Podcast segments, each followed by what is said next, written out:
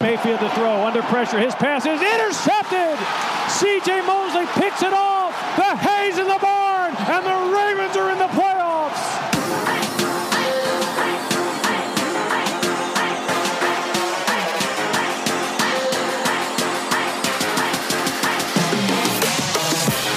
Mayfield with time throws, deflected, and intercepted at the 40 yard line. Jimmy Smith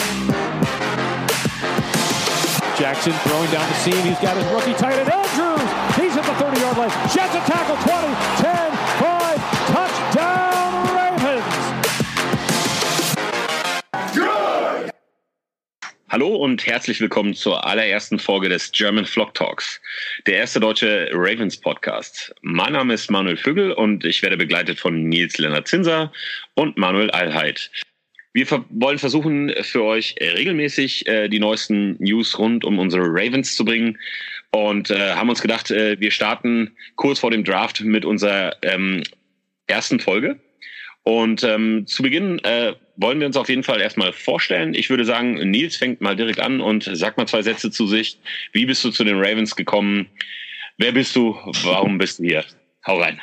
Ja, guten Tag. Ähm, wie du schon sagtest, mein Name ist Nils Lennart. Äh, bin 23 Jahre alt, komme aus Leverkusen, bin jetzt gerade umgezogen. Ähm, ja, wie bin ich zu den Ravens gekommen? 2012, der legendäre Playoff-Run von Cool Joe. Da hat es mich gefesselt. Dann der ja, geschichtsträchtige Super Bowl mit dem Stromausfall hat mich so richtig gepackt. Seitdem verfolge ich die Ravens. Ähm, ich glaube, seit 2014 dann so richtig intensiv schreibe jetzt seit zwei Saisons mit euch beiden zusammen für die Facebook-Seite die Berichte. Ähm, ja, und ich finde es richtig cool, dass wir das jetzt geschafft haben, unseren eigenen Podcast zu eröffnen. Und ähm, ich freue mich auf die Zukunft, auch mit euch und äh, mit eurer Interaktion von unseren Zuhörern, wenn Fragen da sind oder so, da auf einzugehen. Super. Manu, möchtest du zwei, drei Sätze zu dir sagen? Jawohl, also ich bin der Manuel Ahlheit, bin 38 Jahre alt und bin 2011 zu den Ravens gekommen durch meinen damaligen Chef, der war Amerikaner. Vorher hatte ich mit American Football eigentlich gar nichts am Hut und der hatte mich dann mal eingeladen zu einem Probetraining beim örtlichen Verein und durch diesen bin ich überhaupt erstmal drauf gekommen und dann mal, naja, sich umgeschaut in der NFL, was gibt's da alles und so weiter. Meine erste DVD war dann witzigerweise ähm, eine Super Bowl DVD von den Pittsburgh Steelers. Die haben mir dann aber überhaupt nicht gefallen. Welch Wunder. Und naja, nach langem Suchen und eine Menge YouTube-Videos bin ich eben durch, zu den Ravens gekommen, vor allem wegen der Defense-Lastigkeit. Ja, und wie gesagt, ich habe dann 2013 unsere allseits bekannte German Vlog Facebook-Page gegründet mit einem Kollegen. Ja, und jetzt seid ihr beiden ja vor zwei Jahren dazugekommen und seitdem ist das alles viel leichter und schöner und ich freue mich aufs nächste Projekt Podcast. Okay, prima. Dann noch äh, zwei, drei Sätze zu mir. Mein Name ist Manuel Vögel. Ich komme aus dem äh, wunderschönen Frankfurt-Oder. Vielleicht der eine oder andere schon mal gehört, wie man hier immer so schön sagt, hart an der Grenze äh, zu Polen. Wunderschön, kommt vorbei, es ist herrlich hier. Ähm, äh, wie bin ich zu den Ravens gekommen? Äh, das ist so ziemlich einfach. Ihr werdet, also die Älteren unter uns, werden sich sicherlich noch erinnern, so die Anfang der 2000er, die tollen Übertragungen im deutschen Fernsehen. Es gab immer genau nur eine, sprich den Super Bowl, also jedenfalls äh, im frei empfangbaren Fernsehen. Und äh, 2001 war das, ähm, habe ich den Super Bowl zu den Ravens und den Giants geguckt. Und äh, ich, ich habe extra nochmal geguckt, wie der, wie der äh, Moderator damals bei Sat 1 hieß. Lou Richter, ja, die ganz Alten werden sich erinnern. Lou Richter hat das Ganze moderiert und ähm, also er hat das Spiel nicht kommentiert, aber er war der Moderator und ähm, das ist mir in, in Erinnerung geblieben. Und natürlich Ray Lewis und in, in den Mann habe ich mich quasi auf dem Feld jedenfalls so ein bisschen verliebt und seitdem äh, immer mal wieder dran geblieben, das Spiele verfolgt. Es war ja eine Zeit lang wirklich äh, sehr, sehr schwierig. Ihr werdet wissen, ESPN America und wie es nicht alles hieß, was es da gab. Äh, inzwischen sind wir ja im Schlaraffenland und äh, können sehr viele Spiele gucken. Game Pass sei Dank. Und äh, Sat1 ist ja auch auf den Zug aufgesprungen und deswegen gibt es jetzt uns auch ab und zu im deutschen Free TV. So bin ich also dazugekommen. Und bevor wir damit äh, starten wollen, die Offseason zu rekapitulieren, noch der kurze Hinweis für euch. Wenn ihr irgendwie Fragen, Anregungen habt zu unserem Podcast, wenn ihr noch irgendwas wissen wollt oder irgendwas dazu beitragen wollt, dann könnt ihr euch natürlich gerne an uns wenden und wir versuchen das aufzugreifen oder eure Fragen zu beantworten im Podcast, vielleicht gerne auch außerhalb. Ähm, ihr könnt uns da auf jeden Fall immer erreichen. So. Zu sagen vielleicht noch, wir sind auf Facebook zu erreichen, auf Instagram, auf Twitter, wo ihr wollt, wann ihr wollt. Ist kein Problem, schreibt uns. Ja, der Januar fing ja schon mit einer ziemlich krassen Meldung an. Eric de Costa hat den GM-Job von Aussie übernommen. Wie steht ihr dazu, Nils? Was sind deine Gedanken zu dem Thema? Ja, ähm, es war ja schon äh, lange Zeit klar, dass äh, de Costa irgendwann den Job übernimmt. Ich bin froh, dass er ihn jetzt übernommen hat. Ähm, ich meine, wenn man so in der Vergangenheit die News gelesen hat, haben ja immer wieder versucht, äh, viele Franchises der Costa, De Costa von den Ravens loszueisen, um dort dann den GM zu übernehmen. Ähm, ich bin froh, dass wir ihn halten konnten, dass er jetzt den Schritt machen darf. Äh, ja, und mit, ich meine, das war ja schon vor der Saison angekündigt worden, dass es Ossis letzte Saison wird.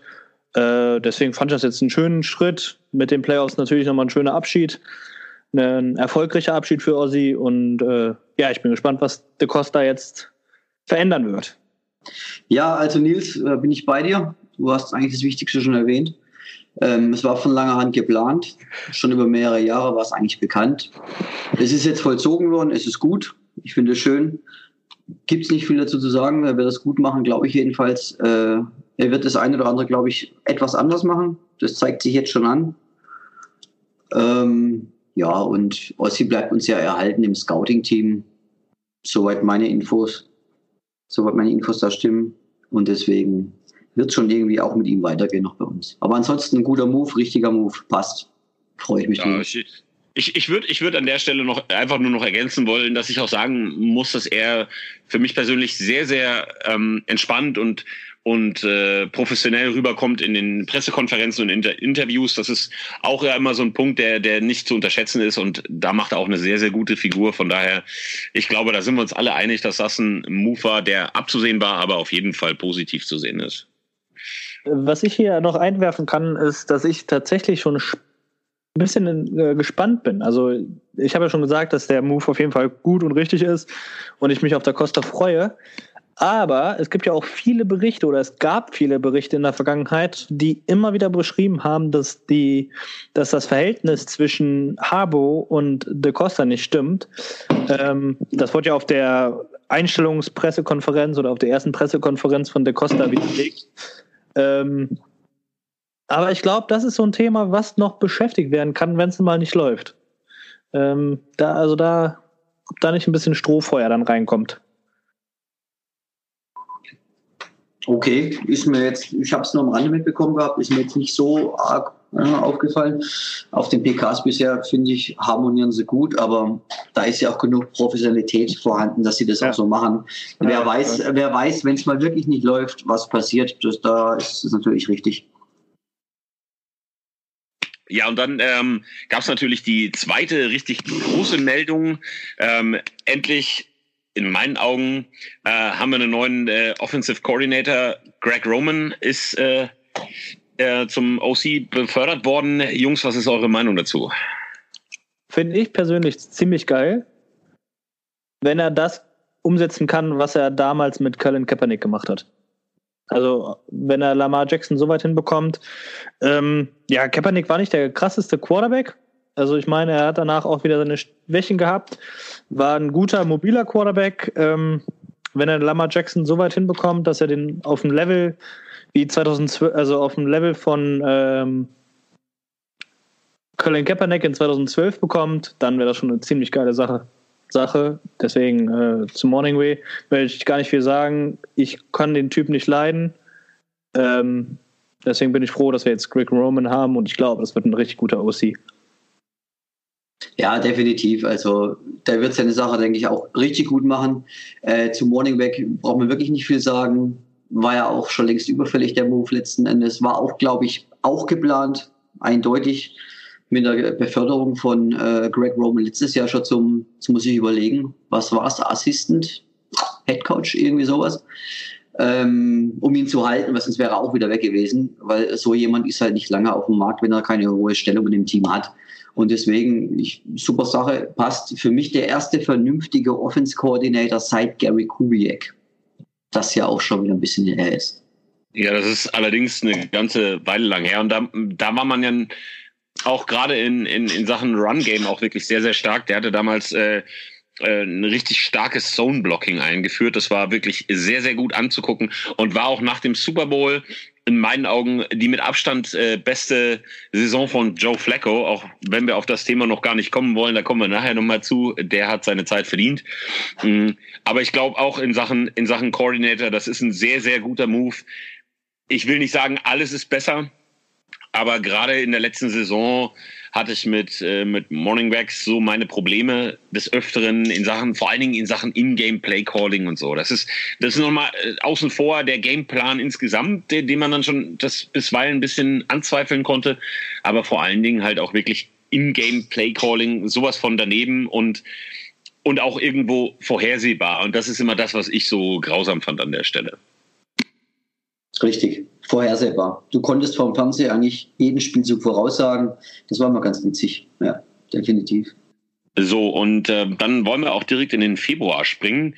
Da ploppten ja dann die ersten Meldungen auf, dass wir Joe Flacco zu den Broncos ähm, traden für einen Viertrunden-Pick. Ähm, dadurch sparen wir uns tatsächlich äh, 10,5 Millionen im Cap.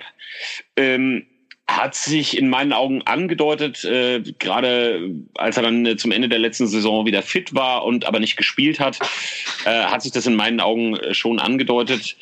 Ähm, ich ich finde es auf der einen Seite schade, weil er ja tatsächlich, äh, möchte ich äh, nicht zu hochgreifen, aber eine Ära geprägt hat.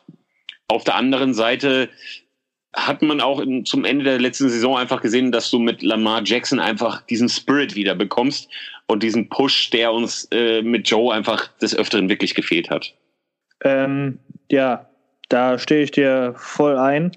Ähm, ich finde es witzig, das ähm, war nämlich ein großes Thema. Also es haben ja viele Leute gesagt, Lamar Jackson, hm, kann er passen, kann er nicht passen. Ähm, ist er besser, ist er nicht besser? Das ist auch immer noch eine große Frage, ein großes Fragezeichen. Ähm, aber gerade jetzt ist Lamar Jackson einfach die bessere Waffe. Die Waffe, die uns ein Spiel gewinnt. Das war am Ende mit Joe Flacco nicht mehr so. Der hatte einen richtig guten Saisonstart. Da sind wir, glaube ich, 3-1 gegangen. Äh, hat er irgendwie 600 oder 700 Yards geworfen. Ja, und dann brachte irgendwie seine Leistung, ähm, ja, ging seine Leistung wieder runter. Äh, wir sind bei 4-5 angekommen. Die äh, Playoffs nicht mehr in Sichtweise. Und ähm, ja, von daher äh, war es richtig. Und Joe Flacco bei aller Liebe und so sehr ich mich auch für den Super Bowl bedanke, ähm, ist das einfach zu teuer, um Backup-Quarterback zu sein. Ganz klar. Und das ist auch kein Anspruch von Joe Flacco. Ähm, ich freue mich natürlich, wenn ich den jetzt bei den Broncos sehen kann, spielen sehen kann. Ich werde den auch weiter verfolgen, keine Frage. Ähm, aber ich bin jetzt auch einfach froh, dass äh, Harbaugh gesagt hat, okay, Lamar Jackson ist unser Quarterback, mit dem gehen wir. Und äh, ja, deswegen war der Move. Viertrunden-Pick, da kriegst du halt immer noch gute Spieler. Ähm, Tavan Young haben wir in der vierten Runde geholt und so. Ist okay. Bin ich zufrieden. Ja, ja genau so ist es. Muss man wirklich sagen, ich bin auch froh, dass es jetzt der Lamar Jackson letztendlich sich durchgesetzt hat, was er ja auch wirklich hat, kann man ja wirklich so sagen. Ähm, der Draft hat mich damals natürlich überrascht letztes Jahr, als sie ihn gezogen haben. Ich glaube, das hat alle überrascht, dass wir da zurückgekommen sind und ihn geholt haben letzten Endes. Ähm, deswegen, ich weiß nicht, wie, wie, wie lang sie das jetzt eigentlich geplant hatten, ob sie wirklich jetzt schon ohne Flacco in die Saison gehen wollten oder ob sie ihn gerne noch ein Jahr länger gehabt hätten. Das kann ich jetzt auch nicht genauer sagen. Auf alle Fälle äh, ist es cool das Beste an der ganzen Sache ist, was jetzt der Manuel schon angesprochen hat, ist eigentlich der Spirit auch. Weil mit Joe Flacco, er ist in den letzten Jahren wirklich so oft zerrissen worden von uns Fans, von vielen zumindestens. Und äh, äh es war doch recht tot auch im Stadion, gerade die letzten zwei Jahre, wenn man das vergleicht zu früheren Jahren, wo ja äh, das Amity Bank Stadium wirklich mal eine Bank war, sag ich mal. Kann man wortwörtlich so sagen. Und wie der Junge jetzt zurückgekommen ist, äh, reingekommen ist und den Spirit zurückgebracht hat zu den Zuschauern, finde ich eigentlich am enormsten. Weil es war jetzt wirklich richtig wieder Feuer im Stadion, es war Party im Stadion. Das finde ich eigentlich den allerschönsten Nebeneffekt bei der ganzen Sache. Ebenfalls äh, noch im Februar haben wir ja dann äh, Michael Grabtree entlassen. Das Ganze gibt dann äh, 4,6 Millionen äh, freien Cap Space. Ich glaube, zu der Entlassung müssen wir nicht groß was sagen. Das war für die Ansprüche, die er an sich selbst hat, die die Ravens an ihn hatten, das war zu wenig. Und äh, das ist dann auch ein nachvollziehbarer Move. Ich glaube, da gibt es gar nicht viel zu sagen. Ähm, der Monat war dann aber noch gar nicht äh, vorbei, sondern es gab auch noch im Februar zwei richtig große News, die teilweise in, erstaunt haben und teilweise äh, sehr nachvollziehbar waren. Ich würde mal sagen, wir fangen mit dem wahrscheinlich für den einen oder anderen weniger nachvollziehbaren, aber für uns sehr, sehr wichtigen Move an. Und zwar haben wir äh, mit dem Titan Nick Boyle den Vertrag verlängert. Für drei Jahre gibt's ähm, 18 Millionen, davon sind 10 garantiert. Da hat, äh, wenn man die, die, äh, das Feedback so in den sozialen Medien ver verfolgt hat, auch in den Staaten drüben, der ein oder andere ich sag mal, die Augenbrauen hochgezogen. Aber ich glaube, das war ein sehr, sehr, sehr, sehr guter Move, weil wir da einen richtig starken Blocking-Titan haben. Gar nicht so sehr, ähm, was die Catches angeht oder so. Da war Mark Andrews sicherlich im letzten Jahr wesentlich stärker. Aber in Sachen Blocking wirklich ein ganz, ganz, ganz, ganz starker Mann. Ja, ja. Also ähm, Nick Boyle ist halt ein komplett anderer Spielertyp als Mark Andrews. Ähm, Mark Andrews ist halt so der typische Receiving Tight End, den stellst du, also ich glaube, der hat im College hat er quasi nur Inside Receiver gespielt. Der hat keine Ahnung, wie man blockt und ähm, das macht halt für einen Gegner ist es halt auch einfach vorherzusehen. Ne? Also wenn da so ein Mark Andrews draufkommt, dann weißt du, aha, jetzt kommt ein Play Action, weil der wird nicht blocken. Ähm, das ist mit Nick Boyle anders, weil den kannst du im Run Game aufstellen, der blockt mal eben so ein End weg. Ähm, aber der kann auch heute Bälle fangen, was halt auch extrem wichtig ist. Und so kannst du dann halt ähm, den Lauf besser, also schon Pre-Snap besser verkaufen. Dass dann da ein Blocking-Teil entsteht, den der Gegner fürchten muss, der aber auch dann auf eine Route gehen kann und den Ball fangen kann. Ähm, deswegen ist es ein sehr wichtiger Move, den, der da gemacht worden ist. Ähm, wenn man mal hört, ähm, Joe Flacco, äh, Joe Flacco, John Harbour hat auf dem ähm, Frühstück da bei diesem Owner-Meeting gesagt, bei dem Frühstück, ähm, dass ihn über 20 Headcoaches angesprochen haben wegen Nick Boyle. Äh, ich glaube, da brauchst du nicht mehr zu sagen, weil äh, 20 Headcoaches, der Typ war total beliebt. Und dann, wenn er in die Free Agency gegangen ist, gegangen wäre, ich glaube, der hat mehr abkassiert.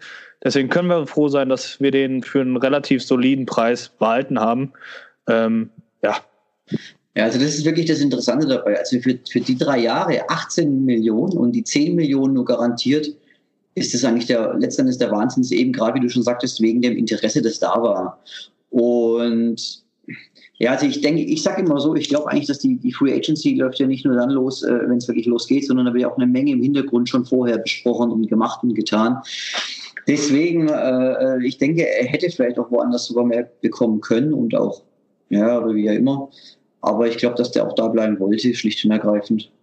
Also ich bin mir sicher, er hätte mehr bekommen, weil 10 Millionen für drei Jahre für ein Tight End ist jetzt wirklich sehr wenig. Auch wenn es nur ein Blocking Tight End ist. In unserem Scheme ist er unglaublich wichtig, was viele Leute halt leider überhaupt nie sehen. Das ist leider so. Das ist wie mit allen Blockern. Und die O-Line, die generell leider viel zu arg unterschätzt wird und zu wenig im Rampenlicht steht. Das ist halt einfach so ja, deswegen habe ich auch das, die ganze Kritik, wie du schon sagst, in den sozialen Medien überhaupt nicht verstanden. Äh, ist ja teilweise zerrissen worden, aber das ist absolut ein guter Move. Gutes, gutes günstiges Geld und Top-Spieler. Mehr gibt es dazu eigentlich nicht zu sagen. Ja, so, so, so kann man es, glaube ich, auch auf jeden Fall zusammenfassen. Und ähm, wie gesagt, ich war, ich war sehr begeistert und bin es nach wie vor und bin froh, dass wir ihn halten konnten. Wo wir gerade da beim Thema sind, äh, froh, dass wir jemanden halten konnten. Ähm, wir haben auch noch im Februar mit äh, Tavon Young äh, verlängert. Sicherlich nicht zu so einem ganz günstigen Tarif. Er bekommt für drei Jahre 1,8 Millionen.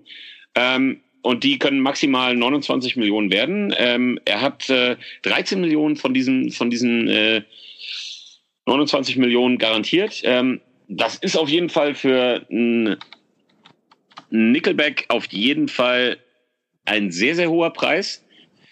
Vor allen Dingen gemessen daran, dass er nicht in den Top 5 ist, äh, in den Rankings bei Nickelbacks oder Slot Corners. Was sagt ihr dazu? Also ich war persönlich begeistert im Sinne von, ich bin froh, dass er da ist, weil ich glaube, es ist ein guter Junge. Ich habe mich in, in seiner Rookie-Season sehr, sehr über seinen, seinen Spielstil gefreut und da hat er auch eine richtig, richtig starke Saison gespielt. Jetzt in der letzten Saison ist er so ein bisschen abgeflacht, kann man sagen. Da hat er so seine Schwierigkeiten gehabt, aber immer noch auf jeden Fall ein großartiger Typ und ich bin persönlich sehr, sehr froh. Wie seht ihr das? Ähm, ja, Taven Young ist super, super Sache letzten Endes. Also mir hat er auch im Spielfeld eigentlich immer gut gefallen. Auch das, was er so gezeigt hat, ich fand es immer, ja, immer gut. Äh, die, die Graduierung von PFF ist dann etwas verwunderlich gewesen, auch im letzten Jahr. Aber ich bin mir jetzt auch leider nicht sicher. Er war doch auch verletzt. Der kam doch, der hat sich doch 2017 den Kreuzbandriss zugezogen und war jetzt praktisch 2018 jetzt die erste Saison nach dem Kreuzbandriss, meine ich eigentlich, wenn ich mich nicht ganz täusche. Da müsste was gewesen sein. Genau sowas. Das ist richtig. Genau, genau. Und, und dafür äh, muss man mal sagen, Kreuzbandriss, ich glaube damals im Juni, äh, kurz vor der Saison ist es, meine ich, sogar passiert, wenn es mich nicht ganz täuscht. Äh, und jetzt zurückgekommen, ist es fast, fand ich, eine gute Saison, auch wenn es jetzt vielleicht in der Statistik nicht ganz so äh, rüberkommt, laut PFF. Aber ich fand das, was man von ihm gesehen hat, das, was er gespielt hat, hat er gut gemacht. Äh, ja, gut, der Preis ist relativ hoch, auch mit dem bestbezahltesten Nickelback, jetzt muss ich ihn ja nennen, wo ja auch wieder eigentlich immer, glaube ich, mehr für die Medien ist und für die Spiele und für die Agents, als dass es wirklich jetzt eine, so eine riesen Bedeutung hätte. Ja, also ich, ist okay. Das, das Backfield wird zusammengehalten dadurch und wird weiterhin stark bleiben. Ähm, ja, ich sehe das ein bisschen kritischer, aber bin dann doch ein bisschen mit, eu mit euch überein. Ähm, also man erkennt klar den Plan der Ravens, äh, das Defense Backfield ähm, zusammenzuhalten. Ich meine, das ist gerade unsere größte Stärke. Ähm, da versuchen sie es zusammenzuhalten. Mit äh, Tavan Young hast du einen extrem guten Allrounder, Slot-Cornerback. Ich meine, er kann äh, Pass Rush, kann er was machen. Äh, der kann covern. Im Run Game unterstützt er dich. Ähm, wenn man jetzt mal hier auf die PFF-Grade geht, in der Run-Defense, hat er eine 70,5, das ist mehr als solide. Äh, Im Covern hat er eine 62,6, das ist auch okay. Ähm, wie gesagt, also der ist halt ein super Allrounder, der kann irgendwie alles, aber kein Superstar. Also, ähm, ja, keine Ahnung, ob es jetzt wirklich unbedingt ein äh, Top-Vertrag Top hätte geben müssen, weiß ich nicht. Ob das vielleicht ein bisschen überbezahlt ist, ähm, das weiß ich nicht. Ähm, aber ich meine, wenn der nächstes Jahr die Free Agency ähm, erreicht hätte oder wenn er das Building verlassen hätte, dann hätte der sowas von abkassiert und äh, da wären bestimmt drei, vier, fünf Millionen nochmal draufgekommen auf den jetzigen Vertrag ähm, über einen längeren Zeitraum. Ich meine, wir haben es alle dieses Jahr gesehen, was er für Geld rumgeworfen worden ist. Das ist schon äh, ja sehr krass und von daher ähm, ja, hast einen guten Cornerback gehalten für einen teuren Preis, aber da werden wir uns jetzt überraschen lassen, ob er es rentiert oder nicht. Und drei Jahre, gut, das ist halt, drei Jahre sind okay. Und er ist auch erst 25, das muss man halt dazu sagen. Also ich meine, Hayden Hurst ist mit 25 aus dem College gekommen und er hat jetzt schon sein viertes Jahr, kommt jetzt. Also hast du mit 25 Jahren noch einen erfahrenen Cornerback, einen Slot-Cornerback, der noch eine Zukunft vor sich hat, der solide spielt. Also ich bin zufrieden, dass er auch bei den Ravens bleibt und dass das Defense Backfield versucht, also dass das Defense Backfield zusammenbleibt und äh, unsere größte Stärke bleibt. Ja, ich glaube, so, so kann man das, so kann man das dann auch äh, sehr, sehr gut zusammenfassen. Und äh, wo du es ja gerade gesagt hast, äh, da wurde Geld rumgeworfen. Das bringt uns dann auch schon äh, fast in den, in den März rein. Äh, ja, da war ja dann einiges los auf dem auf dem Transfermarkt. Äh, die Meldungen haben sich ja, ich sag mal, in Richtung Twitter überschlagen und äh, Fake News waren da auch wieder ganz, ganz stark präsent. Was dann gar nicht so fake war, waren die Summen, äh, die dann ähm, der ein oder andere Spieler bekommen hat, der von uns weggegangen ist. Allen voran äh, natürlich äh, CJ Mosley. In meinen Augen charakterlich äh, beziehungsweise einfach so vom Typ her super schade, ist auch äh, war oder beziehungsweise ist auch immer noch einer meiner Lieblingsspieler. Aber fünf Jahre, 85 Millionen US-Dollar, 51 daran, davon garantiert. Was soll man dazu noch sagen? Das ist astronomisch. Mosley ist natürlich ein guter ähm, Linebacker, dass er in fünf Jahren NFL viermal den Pro Bowl erreicht hat. Das sagt ja wohl alles aus. Ähm, aber für den Preis, no way. Also tut mir leid.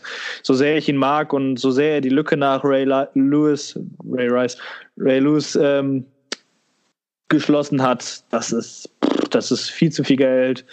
Ähm, und so, was man von den Ravens hört, wollen sie das verhindern, jemanden wieder so überzubezahlen wie damals mit Joe Flacco, dass man dann wieder jahrelang jeden Cent umdrehen muss, um einen Spieler zu verpflichten. Und ich denke, also ich bin der Meinung, dass ein CJ Mosley ersetzt werden kann. Also er ist nicht unersetzbar. Von daher. Ja, definitiv. Also die Geschichte ist ganz klar äh, völliger Wahnsinn mit der Überbezahlung. Das ist einfach so, ähm, weil, also wie gesagt, ich mag ihn auch und er war auch ein ganz wichtiger Baustein in unserer Defense. Auch leadertechnisch, sage ich mal zumindest, äh, fürs Team nach innen, nicht nach außen unbedingt. Ähm, aber wenn jemand dann so viel Geld mehr bekommt, also bei den Chats, ich finde, ich verstehe auch, dass er da hingegangen ist, hätte wahrscheinlich jeder andere auch gemacht, bei den Summen, wo er dann doch mehr bekommt pro Jahr und auch vor allem garantiert, ähm, ist das okay. Aber wenn man das vergleicht gerade mit Luke Kuechly oder mit Bobby Wagner, die wirklich ja nicht eine, eine Klasse, aber um einiges noch äh, stärker sind und äh, die dann doch wacker weniger verdienen, wenn man das in Relation setzt, geht das überhaupt gar nicht. Also unglaublich. Aber die Jets, die haben halt gerade, die sind gerade in ihrem, ja, wie sagt man immer, in ihrem Super Bowl-Fenster, wo man immer sagt, ein Quarterback gedraftet, ein Junge und jetzt kaufen sie ein, weil sie unglaublich viel Geld haben. Die wollen es jetzt wirklich erzwingen und, erkau und erkaufen das Ganze. Also es ist ja nicht der einzige Vertrag von denen, der abgeschlossen worden ist, wo ein bisschen utopisch und überzogen ist. Ja, ich, ja, ich würde auch sagen, der, der, der Markt war wirklich, also zu der, zu der ganzen Phase einfach auch so hektisch und, und da ist so viel Geld über den Tisch gegangen, wo man sich fragt, boah, Junge, muss das sein? Also wie gesagt, absolut ein guter Spieler, solider Typ, der macht seine, der macht seine, seine Sache ordentlich. Ich habe im Übrigen gerade noch mal kurz äh, zwischendrin recherchiert. Im letzten Jahr hatte der äh, CJ Mosley sieben Miss Tackles. Also das, das, das ist auf jeden Fall äh, Spitzenklasse. Da kann man solide, da kann man, macht man gar nichts falsch. Aber für den, für die Summe wenn, wenn, wenn die Ravens, das muss man ja mal dazu sehen, sehen oder dazu sagen, was passiert, wenn die Ravens damit konkurrieren? Dann stecken wir, nachdem wir gerade quasi alle total froh waren, dass der Vertrag von Flecko weg ist, stecken wir Unsummen wirklich Unsummen in den nächsten Spieler und haben dann das gleiche Problem. Dann sagen alle, oh ja, super, der ist da, der bleibt, der geht nicht weg, super. Aber in zwei, drei Jahren, wenn dann äh, vielleicht Lamar Jackson so langsam aufblüht und, und wir vielleicht den einen oder anderen Wide Receiver noch irgendwo aufgegabelt haben und es mal ein bisschen läuft, dann sagt man, ja, jetzt müssten wir noch, bräuchten wir noch da jemanden, da jemanden und da jemanden und dann müssen wir mal sagen, ja, du, aber wir haben keinen Cap Space mehr. Und das ist eben genau das, was ich sage, so ein bisschen maß, maßvoll einfach arbeiten und äh, für den Preis war einfach nicht zu halten. Ja, das ist einfach so. Also, wie du so sagst, das Maß halten. Wir hätten einfach viel zu arge Probleme bekommen. Ich, ja, wir mussten auch, glaube ich, jetzt dieses Jahr schon den einen oder anderen jetzt cutten, ähm, in, Bezug auf diesen äh, Move eigentlich, dass man ihn halten wollte. So meine ich das zumindestens. Gerade der Cut von Eric Weddle, auch wenn ich jetzt schon vorgreife, ähm, war, glaube ich, doch, hat damit was zu tun gehabt, um Geld für CJ freizuschaufeln, weil das Erstangebot und dann bis zum letzten doch ja stark, sage ich mal, noch nach oben gegangen worden ist, weil sie wollten ja eigentlich bloß, soweit ich weiß, elf zahlen und sind dann bis auf 14 noch was hochgegangen. Also schon mehr als einiges mehr eigentlich. Ja, also deswegen, das passt schon. Und wenn man jetzt mal das vergleicht, diese, diese 17 Millionen, wo er da bekommt, weil es ganz witzig ist, momentan ist ja äh, der Demarcus Lawrence von, von Dallas, der Pass Rusher, in den Verhandlungen. Und äh, der ist getaggt worden und kriegt 20,9 Millionen als Pass Rusher, wo ja die Pass Rusher äh, wesentlich wichtiger und viel mehr Einfluss auf das Spiel hat als der Inside Linebacker, sage ich mal. Äh, und die, er will momentan 22,5 und das will Dallas auch nicht zahlen. Aber wenn ich das so, also ich verstehe den Spieler jetzt, sage ich mal, 17 Millionen für den Inside Linebacker, dann will ich als Pass Rusher, wo wirklich ja mehr oder weniger ein Star ist, doch auch 21, 22 ist irgendwo realistisch, wie ich finde, wenn man das mal so vergleichen kann. Ähm, ja, und man muss halt einfach mal so sehen. Also ähm, CJ Mosley war solide, aber halt auch nicht mehr. Also ähm, ähm, er ist halt jedes Jahr in den Pro Bowl gekommen und das ist ja die Argumentation von vielen, ähm, dass wir einen Pro Bowl Middle Linebacker verlieren. Ähm, aber man muss es halt auch mal realistisch sehen, ohne jetzt da irgendwie respektlos zu klingen. Der Pro Bowl ist halt nur noch eine Witzveranstaltung. Also sorry, aber da ne, geht es nach Beliebtheitsgrad. Ähm, für mich ist viel wichtiger das All-Pro-Team, weil dann können da wirklich die richtigen Experten abstimmen.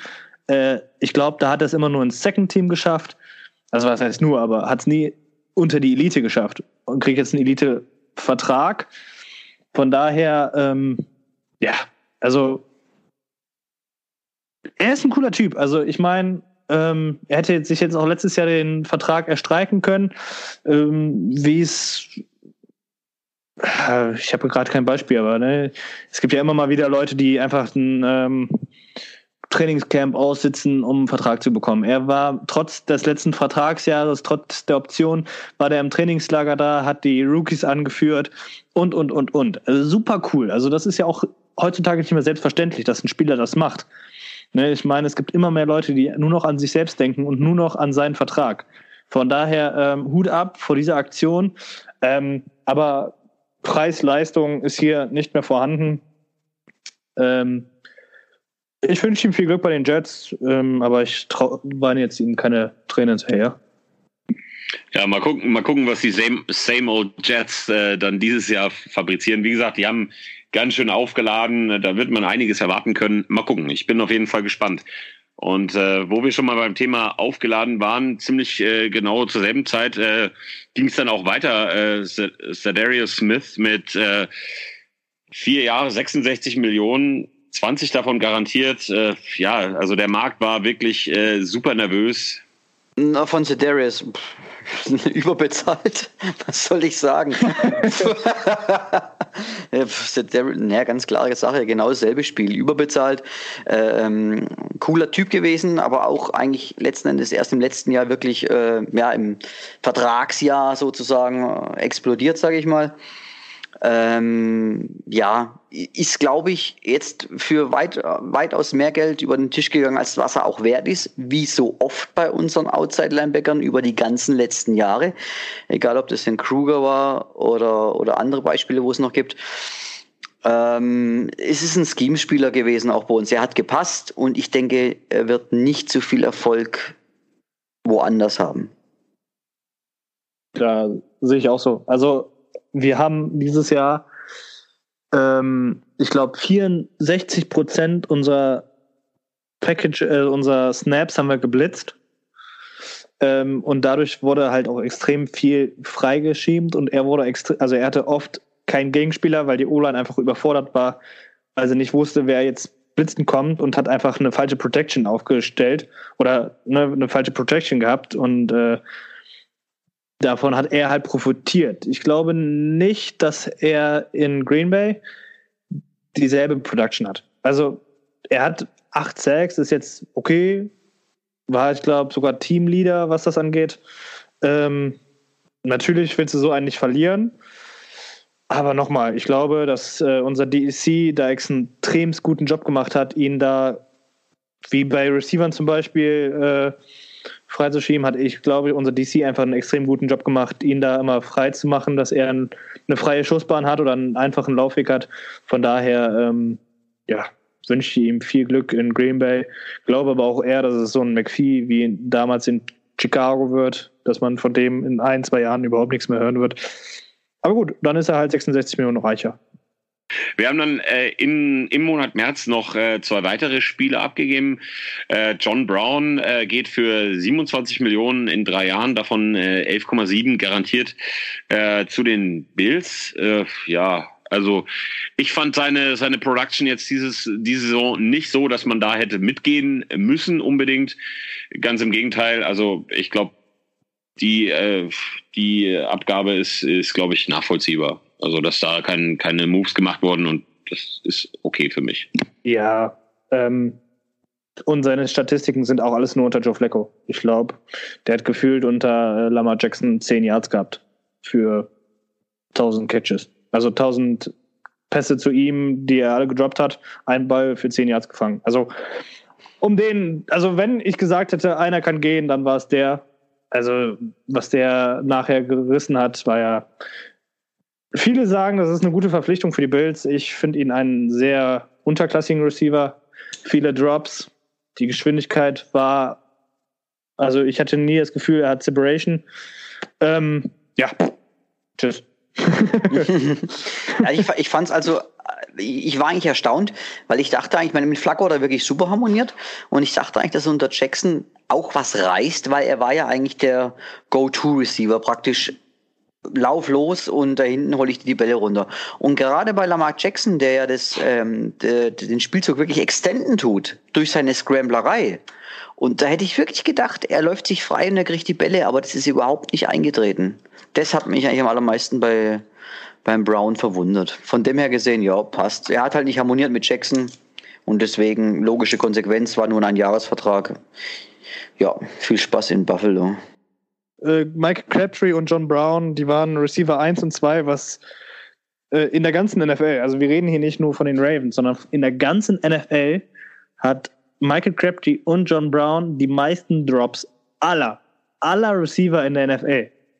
Das muss man sich mal auf der Zunge zergehen lassen, dass von einem Team die zwei, äh, zwei Receiver kommen, die die meisten Drops in der ganzen NFL haben. So Spieler kannst du nicht behalten. Vor allem ja. nicht für 27 Millionen. Vor allem die gekommen sind, um genau dieses Problem zu beheben. Ja, also von daher, ähm, ich könnte jetzt noch ein anderes Thema aufreißen ähm, und nämlich mal unseren Receiver-Coach hinterfragen.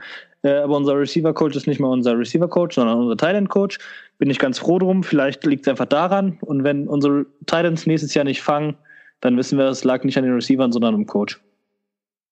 Ja, und ähm, wo wir schon beim Thema Abgaben abgegeben sind äh, oder abgegebene Spieler, auch Sherrell Sachs hat die Ravens dann tatsächlich zum Ende seiner Karriere nochmal äh, verlassen, gibt für zwei Jahre nochmal 10 Millionen, davon sind sieben garantiert äh, drüben in Arizona. Ist er doch, oder? Ja. Ja. ja. Ähm, genau, also ich, äh, der, der Move macht für ihn persönlich Sinn. Er geht nach Hause zurück das, das ist okay und ich, ich fand seine, seine Leistung diese Saison auch nicht so dominant wie die Jahre davor. Er ist halt auch schon 36, ne? Aber für 36-Jährigen war er noch extremst dominant, fand ich. Hat ja immer weniger Snaps gesehen.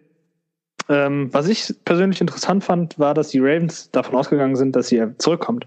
Ja. Also die sind nicht davon ausgegangen, dass er weggeht. Das fand ich viel interessanter. Ähm, schade drum, ein extremst geiler Typ. Ähm, also gefühlt der letzte aus der Generation Ray Lewis. Ähm, der hat On-Field Warm-up gemacht, ähm, hat die Jungs motiviert, war ein Leader schlichthin. Ähm, das kannst du mit, also da verlierst du nicht, also da gewinnst du nicht 10 Millionen, sondern da verlierst du gefühlt 30 Millionen, weil der Spieler einfach so viel wert ist. Ähm, ja, also das ist tatsächlich der härteste Abgang von allen Spielern, den, die wir verloren haben. Das ist auf alle Fälle der, der richtig weh tut. Ja. Der tut richtig weh, also in jeglicher Hinsicht. Auf dem Feld, abseits vom Feld, auch für die, für die Fans, der war immer cool zu den Fans, weil er auch polarisiert hat, wie glaube ich kein zweiter. Ja, wie er damals gegen die Steelers mit dieser Maske aus dem Tunnel rausgekommen ist und dann seine Show gemacht hat. Das ist das, was die Fans pulverisiert, was so ein Stadion elektrisiert, ne, dass sie ja, und wie hast du immer, Lautstärke ja. macht und so, allein nur wegen so einem scheiß Warrior-Helm. Ähm, ja, ja, unrichtig Geld gekostet hat dann noch als Strafe, aber egal. Das ja, also das ist auch wie er mit den Fans, er hat immer gesagt, für ihn ist es das Schönste eigentlich auswärts zu spielen, weil er immer von der Bank eigentlich mit den Fans interagiert hat. Also das, ja, der Typ wird, wird hinterlässt ein großes Loch letzten Endes. Das ist einfach so. Das werden wir auch mit niemandem schließen können so schnell. Ja, und ähm, ein weiterer Abgang, der mich persönlich äh, in Sachen Lieblingsspieler wirklich am allermeisten getroffen hat, ist äh, Eric Weddle. Ähm, auch ein richtig, richtig starker Charakter. Mm, der Move hat uns siebeneinhalb Millionen äh, gespart.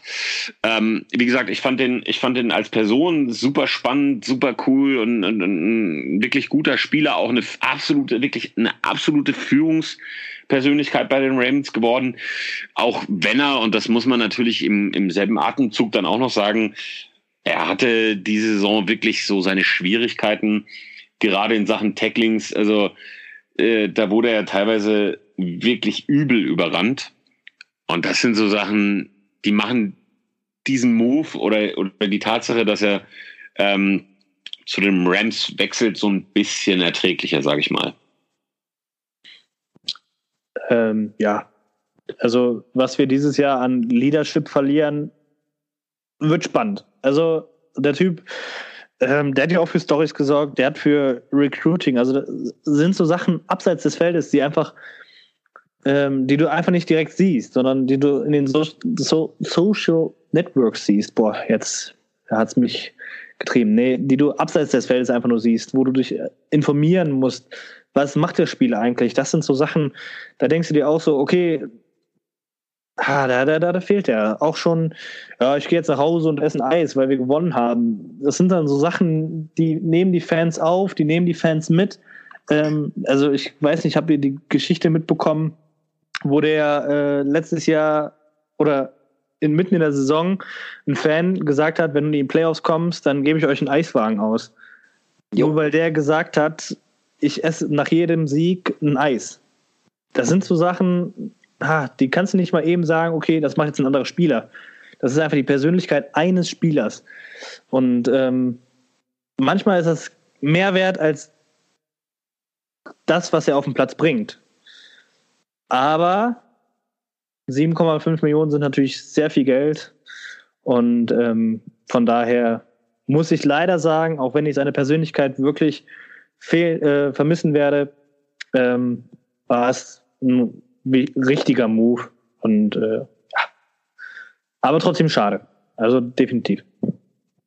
Ja, ist sehr schade. Also das war auch einer, ein Spieler, der gekommen ist und ja eigentlich sofort irgendwie im Team war und den man auch sofort irgendwie gemocht hat und der sofort diesen, diesen, diesen Way, dieses Play like a Raven verinnerlicht hat. Also deswegen, klasse Typ, also den werde ich auch weiterhin verfolgen, weil der einfach spitze ist.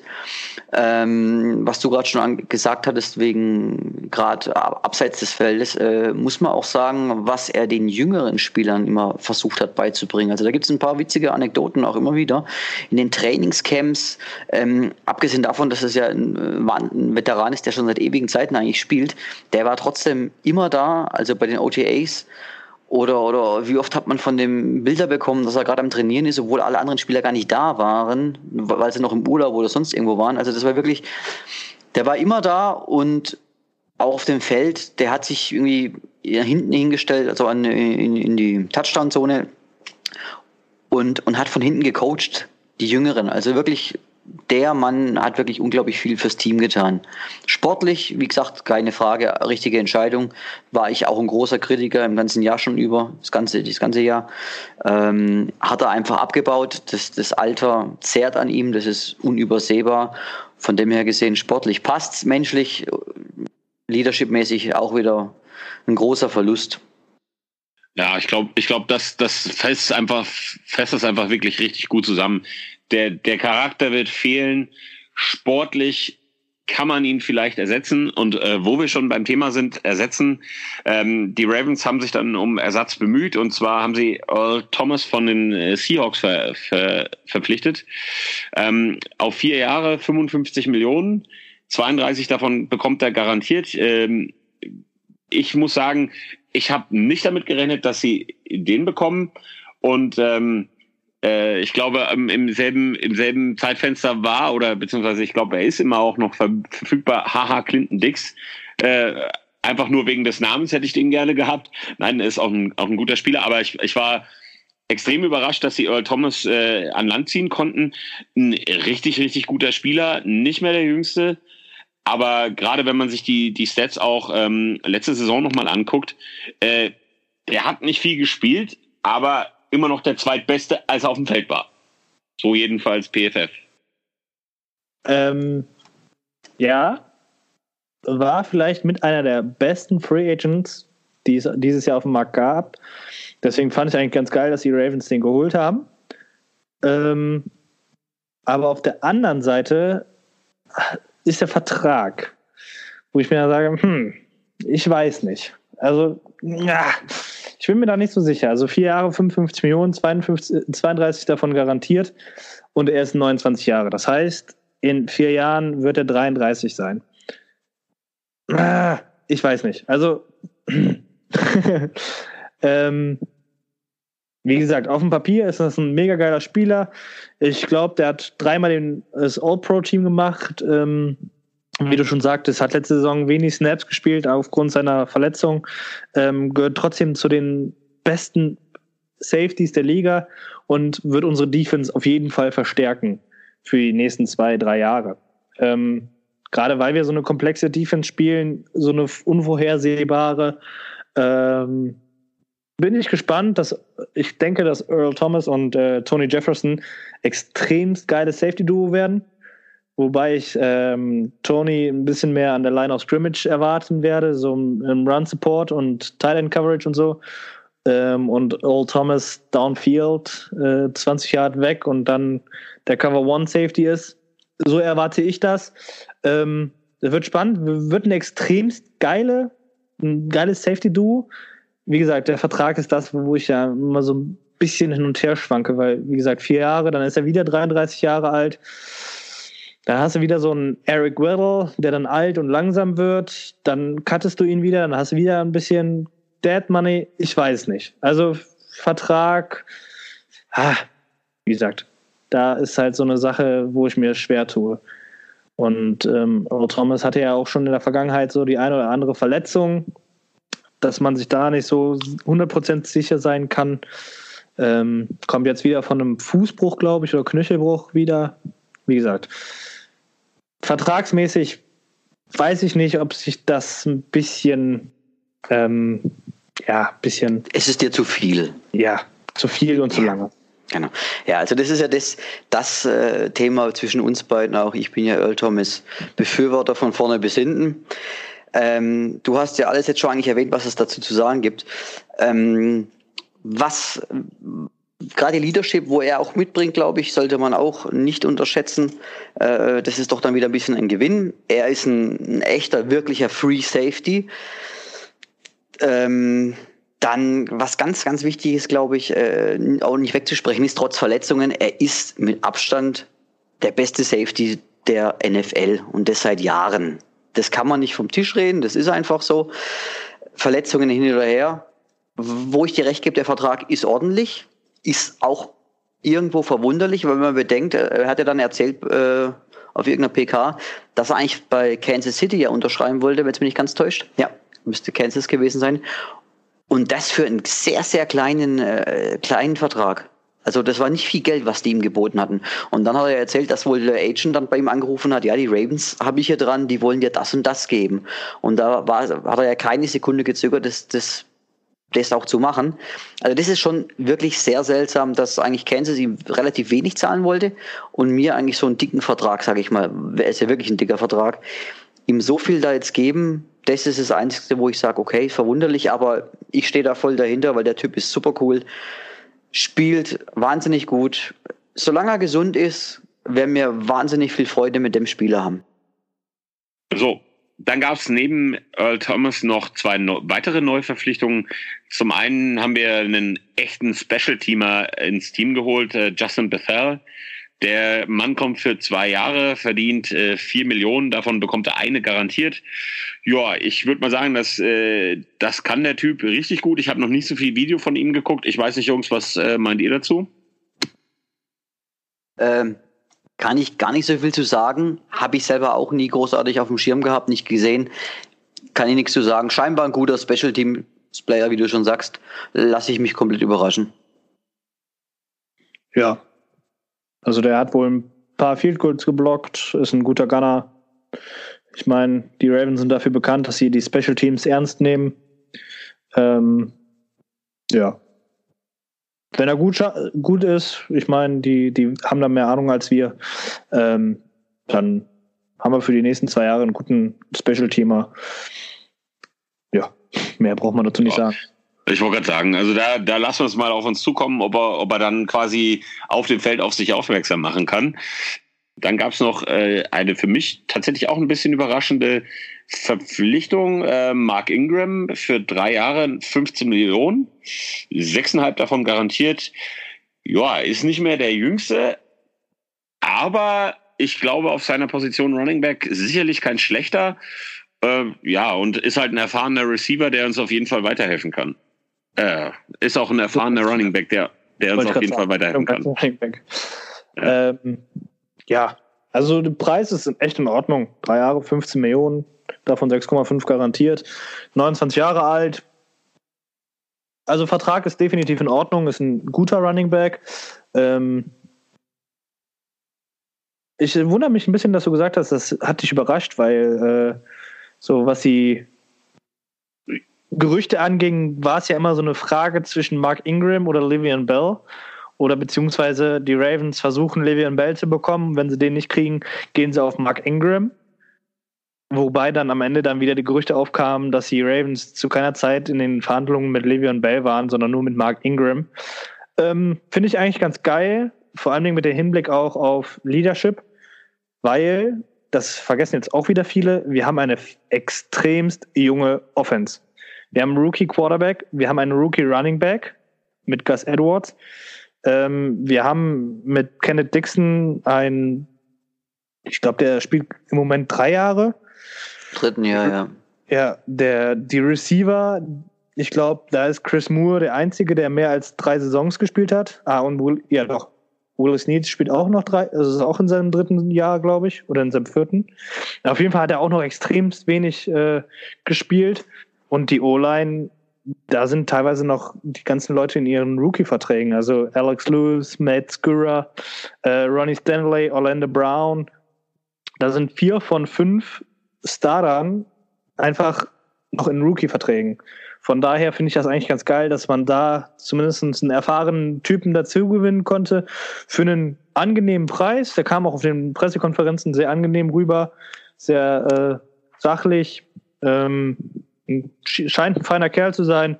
Ähm, ja, ich persönlich freue mich auf das Backfield mit Mark Ingram, Gus Edwards und Kenneth Dixon.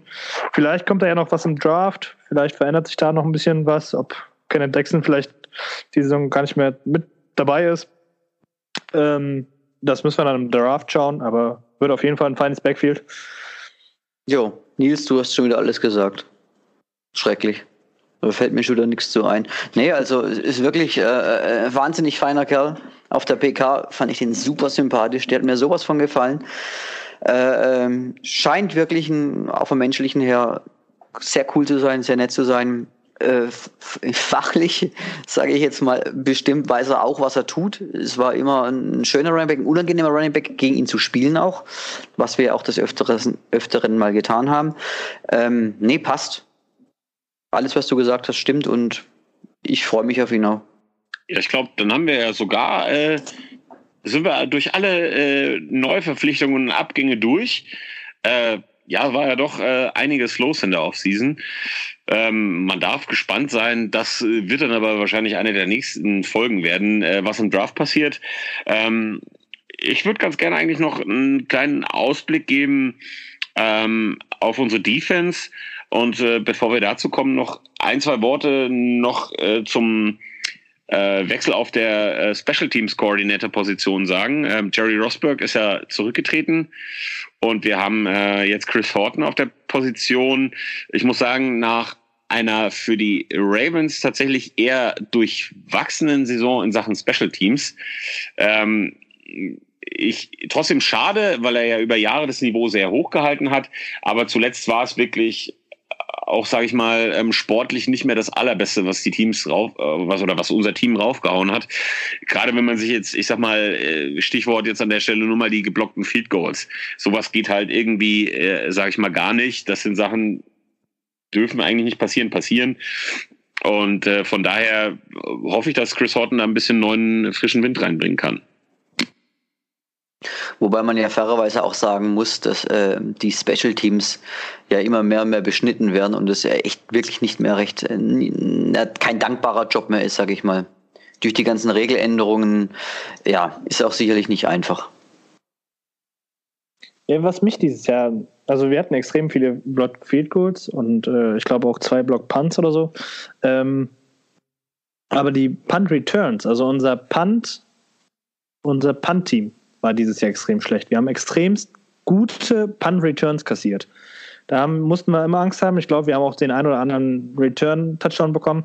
Aber der Gegner, es fühlt sich jetzt, ich habe jetzt leider keine Statistik dazu, wie viele, ähm, wie viele Return Yards wir nach dem Punt bekommen haben. Aber es hat sich immer so nach 15 im Durchschnitt angefühlt. Und das ist für einen Punt Return extremst viel. Ähm, weil manchmal gerade äh, wir Ravens-Fans kennen das, wenn man nur Defense spielt, da macht eine Field Position alles aus. Äh, und wenn man dann eine 15-Yard-Return bekommt, das ist ziemlich viel. Ähm, das war ungewohnt. Ähm, Jerry Rosberg, gut. War auch Special, äh, nicht Special, ähm, Assistant Head Coach. Von daher ist es auch ein klarer Verlust. Ich glaube auch ein ziemlich guter Freund von John Harbour. Ähm, aber gut hier PFF Special Teams auf Platz 17. Das ist Mittelmaß. Wie du schon sagtest, frischer Wind tut uns da auch mal ganz gut und ich glaube, ähm, das wird der Mannschaft auch mal gut tun. So, wie angekündigt, noch ein kleinen Ausblick auf die Defense nächstes Jahr. Ähm, gerade auch unter dem äh, Gesichtspunkt, dass Jimmy Smith noch äh, auf jeden Fall seinen letzten letztes Vertragsjahr hier ausspielt. da hätte man ja auch nochmal neuneinhalb Millionen äh, US-Dollar sparen können an Cap Space. Ähm, ich glaube tatsächlich, dass wir in Sachen Defense äh, gar nicht so sehr so schlecht aufgestellt sind. In Sachen Backfield sehe ich uns nach wie vor, also gerade auch mit der Verpflichtung von Earl Thomas, da sehe ich uns äh, richtig, richtig weit vorne. Ähm, wichtig wird halt sein, dass äh, Jimmy Smith sich da wieder ein bisschen äh, verbessert, weil die letzte Saison war nicht gut. Wenn er zurück zu dem äh, zu der Form findet, die er im Jahr davor gehabt hat, dann äh, sind wir mit Sicherheit eine, eines der besten Backfields. Ähm, ich hoffe tatsächlich, dass die Ravens in Sachen äh, Pass Rush noch ein bisschen im im Draft nachlegen. Da werden wir sicherlich noch was brauchen, aber ansonsten sehe ich uns eigentlich ziemlich gut aufgestellt. Wer will? Machst du erst? Mach ich? Okay. Ich mal als erstes. okay. Ähm, ja, also da hast du vollkommen recht. Backfield steht meines Erachtens auch, auch wenn ich dem Brat noch nicht hundertprozentig traue, dass, dass er wirklich, wirklich in die Saison auch geht weil egal was Manager sagen, also je nachdem, was im Draft passiert und so weiter, also ich bin ja noch ein bisschen skeptisch an der ganzen Geschichte, weil das Geld auch schneller ausgehen kann, als man, dass man denkt. Deswegen, also das ist noch mit Vorsicht zu genießen, wie ich finde. Wenn er bleibt und zu seiner Form zurückfindet, äh, wie du sagst, mega Backfield, das ist einfach so. Da, da gibt es eigentlich nicht viel dazu zu sagen. Jo, Nils, ich weiß nicht, wie du das noch siehst. Ähm, ja, der Eric de Costa hat ja auch in einem anderen Atemzug gesagt, warum sollten wir unsere größte Stärke ähm, aufschneiden und die dann schwächer machen, äh, sage ich jetzt mal.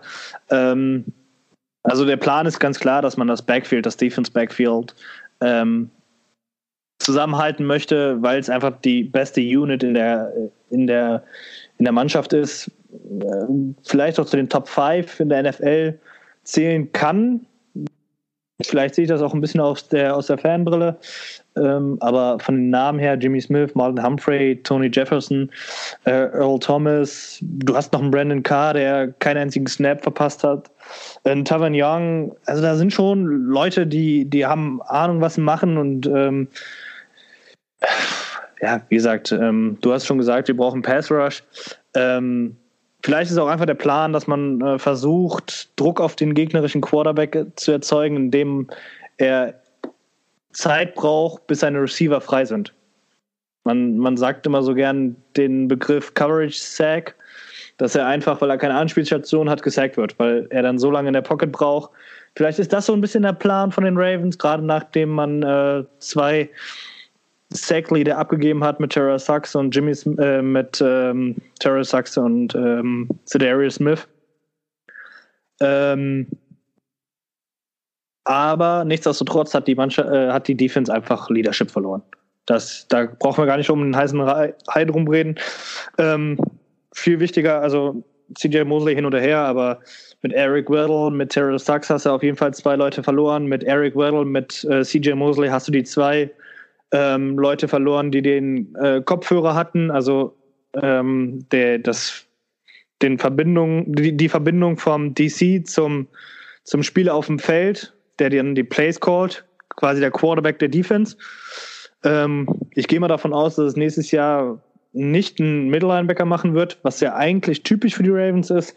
Ich gehe eher davon aus, dass es ein ähm, Earl Thomas oder ein Tony Jefferson macht. Ähm, ja, wie gesagt, also Defense hat ein bisschen an Ver äh, Qualität verloren, hat mit Old Thomas äh, an Qualität auch wieder ein bisschen gewonnen. Ähm, Draft können wir noch abwarten. Danach lässt sich halt wirklich sagen, aber jetzt auf dem zum jetzigen Zeitpunkt am Ende der Free, also was heißt Ende der Free Agency, die geht ja jetzt noch ein paar Jahre, äh, paar Monate.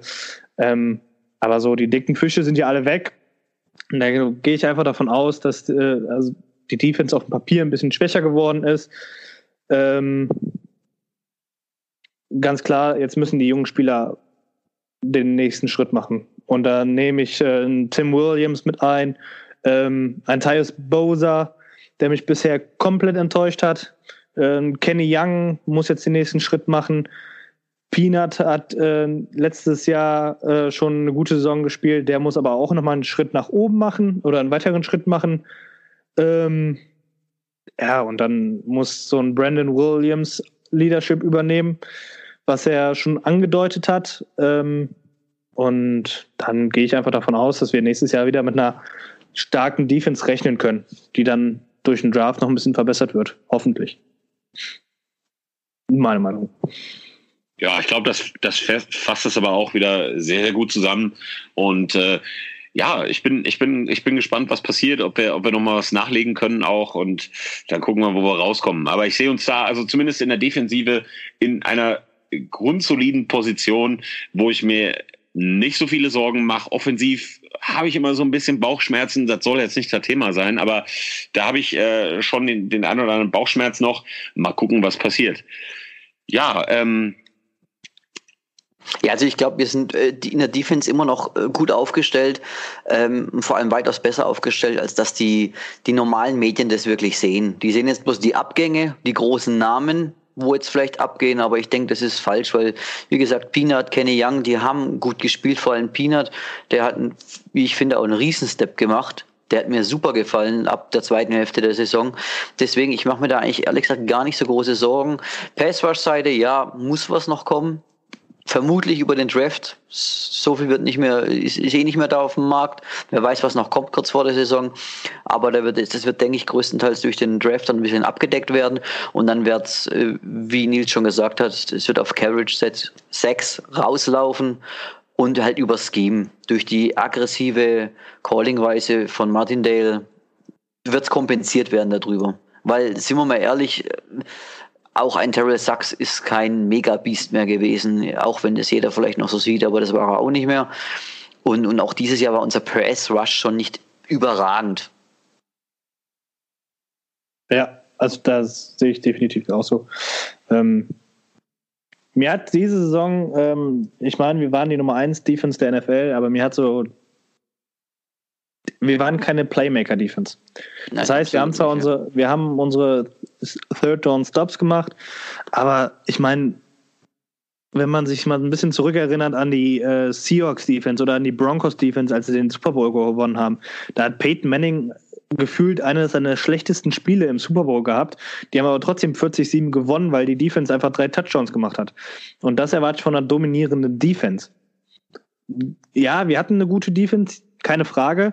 Aber, und da erwarte ich dieses Jahr den nächsten Schritt, die müssen noch mehr Turnover produzieren. Ich glaube, wir hatten 16 Interception, davor das Jahr 35 oder so. Ähm, ja, wir müssen wieder dahin mehr Interception, weil die Defense ist unsere Stärke und darauf setzen auch alle in Baltimore. Absolut richtig, aber da musst du wirklich aufpassen. Ähm, ja, wir hatten das Jahr davor weitaus mehr Interceptions, aber, und jetzt kommt der Kausus Knaxus, äh, es ist wie gesagt, es ist das Scheme. Wir haben so viel geblitzt. Was machst du, wenn du viel blitzt? Du musst in die Manndeckung gehen. Wenn du Manndeckung spielst, kannst du nicht so viele Interceptions machen wie in der Zonenverteidigung. Also das sehe ich ganz klar dessen, also darin eigentlich geschuldet. Auch wenn es nicht gut ist. Ich bin auch der Meinung, du musst Turnovers generieren, weil das ist in entscheidenden Spielen der Knackpunkt. Keine Frage. Aber dieses blitzlastige Scheme musst du Cover, Cover 0, Cover 1 spielen, wie auch immer. Und dann kriegst du einfach keine Interceptions. Es ist ganz normal. Wobei man auch dazu sagen muss, dass wir extrem viele Interception dieses Jahr liegen lassen haben. Also da sind uns einige Bälle durch die Hände gerutscht, da dachtest du dir, ach du Scheiße. Deswegen sind die DBs geworden. Nein, aber ne, wir müssen einfach, das ist ganz klar, die Defense muss noch dominierender werden. Ähm, die Quarterbacks müssen noch ein bisschen mehr unter Druck gesetzt werden, weil manchmal hatten sie dann doch mehr Zeit als, als ich denke mal erwartet und dadurch konnten sie, äh, mussten sie nicht so übereilige Entscheidungen treffen. Ähm, ich denke, dass wenn man da noch ein bisschen mehr Druck durch die Mitte bringt, ähm, also Interior Pass Rush, dann äh, zwingt man den gegnerischen Quarterback auch zu mehr Fehlern. Ähm, ja. Ja, also wie gesagt, der Pass Rush auch wenn wir jetzt da Mods die Abgänge haben und die irgendwo auch gefeiert werden, der Passwash war äh, faktisch eigentlich nicht vorhanden. Der ist durchs, durch Scheme äh, äh, ja, gemacht worden und nicht durch die Personen, die noch da waren. Weil wir keinen Van Miller oder wie sie alle heißen, ja. haben wir nicht. Ja. Und es ist, es ist. Bin ich, bin ich ganz bei dir. Das ist definitiv so. Haben wir einen Vier-Mann Pass-Rush gehabt, hat das gefühlt eine Ewigkeit gedauert. Und man und hat dann auch nur über außen. Also genau, also durch die man Mitte. hat, ja, man hatte nie wirklich den Eindruck, jetzt kommt er ins Schwitzen der QB. Dem, dem war tatsächlich nicht so. Er hat zwar oft den Ball nicht angebracht, weil die Coverage wirklich gut war. Das ist einfach so. Aber wir, ha wir, ha wir hatten und haben aktuell keinen richtigen Pass Rush im Sinne von klassischen Pass Rush. Ja, das stimmt. Also kann man, äh, sehe ich absolut genauso wie ihr beide. Und das, das, das ist auch, deswegen sage ich ja, also das ist auch so der, der, der, der Punkt im Draft, wo ich, da sehe ich uns unter Zugzwang. Also klar, O-Line ist, ist sicherlich auch eine Baustelle, an, an die wir ran müssen, aber, aber auch gerade da, also da, äh, ich hoffe, dass da, dass, dass da ein, zwei äh, Jungs auf jeden Fall, wenn es vielleicht auch nicht in der ersten Runde ist, aber auf jeden Fall äh, da den Weg zu uns finden, weil da brauchst du auch, da brauchst du auch nochmal vielleicht frischen Wind. Vielleicht ist es das, was uns da an der Stelle auch fehlt. Die Frage ist halt, also der Pass Rusher gibt es viele im Draft, keine Frage. Äh, die Frage ist, wie schnell sie rausgehen, weil wie, ja, der Markt ist völlig heiß auf die Jungs, obwohl es teilweise wirklich nicht mehr, eigentlich gar nicht gerechtfertigt ist. Aber wie es halt so ist, der Markt ist heiß auf die. Ich bin mal gespannt, was dabei rauskommt. Vor allem, ja, also so wie sich ja der Herr de Costa schon äußert, hätte er gerne mehr Picks.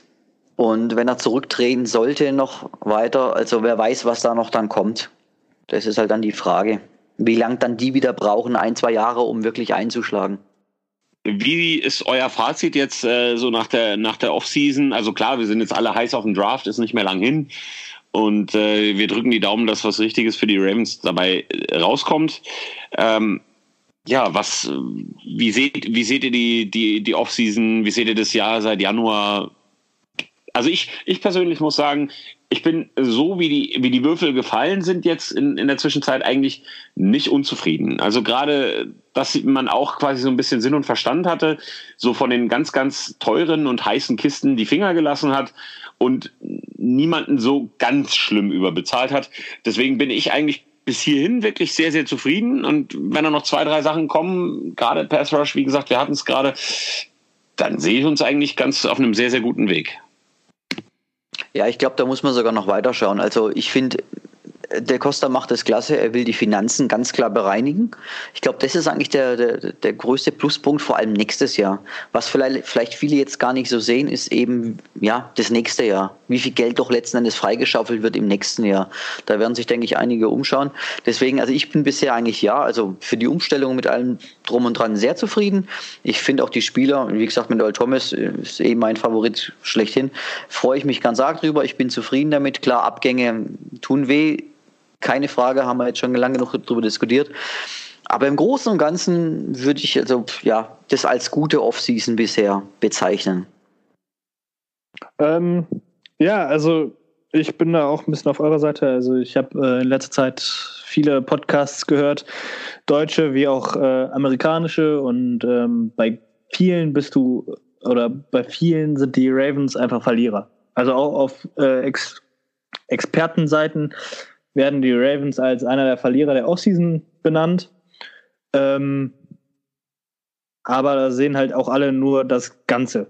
Also wir haben, glaube ich, fünf Spieler verloren, davon drei zu fetten Verträgen, ähm, die natürlich auch einer Defense wehtun. Haben wir jetzt, ne, wie ihr schon gesagt habt, lange darüber geredet. Ähm, aber so einen Eric Weddle haben wir gut ersetzt.